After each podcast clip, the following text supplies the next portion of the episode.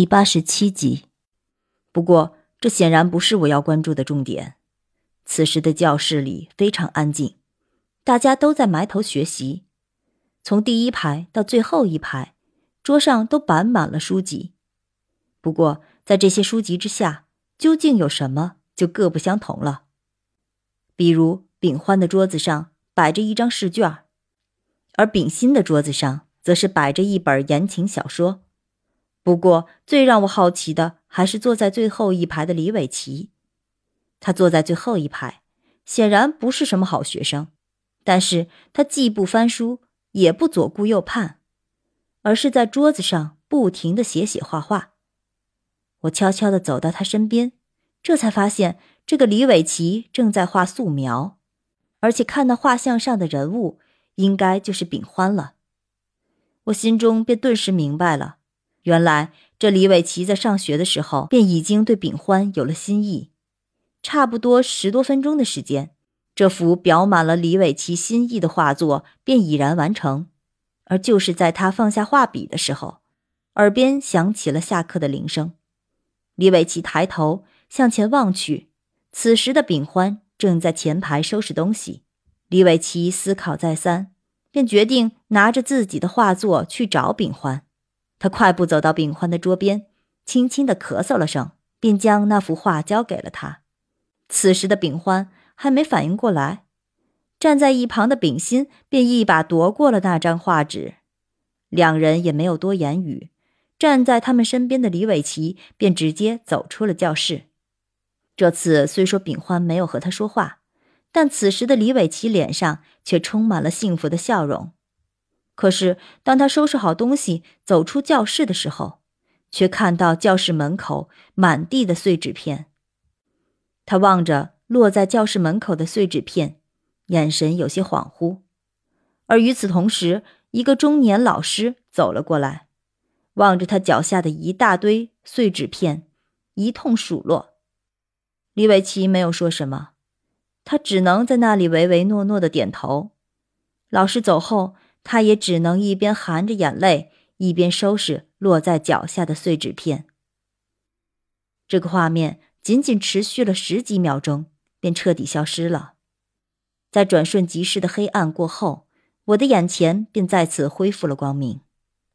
我发现此时的自己的手脚已经不能活动了，而且我发现自己竟然被人放在了一个大缸之中，而在那大缸的下面，则是红彤彤的柴火。这，这是什么地方？我想要挣扎，但是手脚却被牢牢的捆上，根本无法动弹。我半跪在大缸里，那缸里的水刚刚没过我的胸口。喂！有人吗？有人吗？不断升温的水使我额头上不住的流汗。这水此时虽说还没有到烫的地步，但是已经让我燥热难耐了。我不断的向周围喊叫求救，可是根本就没有一个人答应我。他大爷的！我这辈子也没做过什么坏事啊，难道我真的要被活活的煮死不可吗？水温越来越高了。热得我的头昏脑胀，热得意识也开始变得模糊了。就在我以为自己死定了的时候，眼前那堵光秃秃的墙却开始缓缓的抬了起来，而且与此同时，我的耳边传来了一阵唢呐声：“一拜天地，二拜高堂。”随着那堵墙被缓缓抬起，我便看到墙外。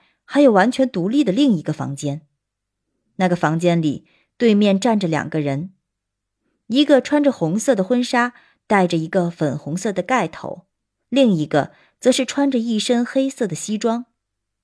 由于距离太远，我看不清两个人的模样，但是从目前的这个状况来看，我确定那穿西装的一定是李伟奇。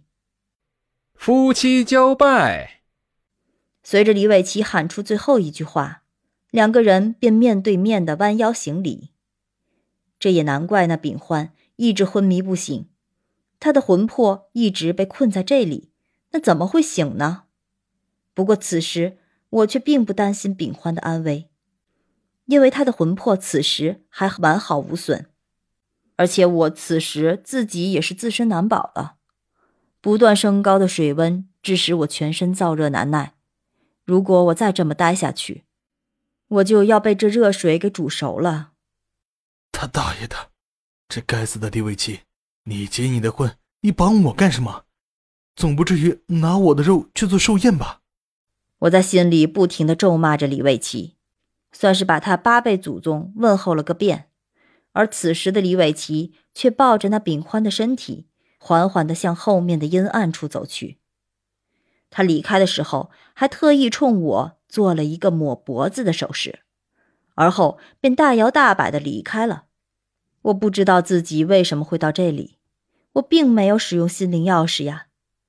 此时的水温已经相当高了，我甚至感觉全身上下的皮肤都开始被灼烧，而且与此同时，我的意识越来越模糊，眼前所见到的一切出现了重影的幻觉。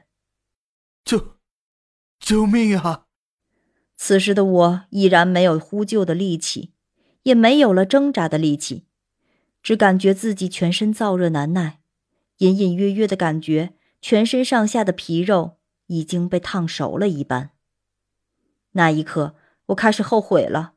我后悔自己不该惹这麻烦，也后悔自己不应该掀开那李伟奇的棺木。我实在是没有想到，那守灵人所谓的报复，竟然落在了我的头上。而就在我以为自己要死定了的时候，一道黑影却突然从我面前闪过，刹那间。有人在我身后重重的踢了一脚，这一脚的力气可是不小，便直接将那大缸连同跪在缸里的我全部踢翻在地，而我便顺势从水流之中滚了出来，一股凉意瞬间席卷全身，我猛地打了个冷战，而那道黑影则是直接蹲在了我的身边，帮我解开了捆着我四肢的绳索。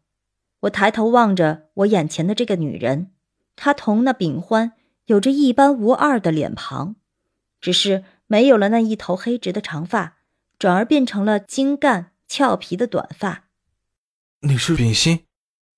他微微的点了点头，问道：“你是来救我妹妹的吧？”他，我的话还没有出口，他便直接摆了摆手，打断了我的话。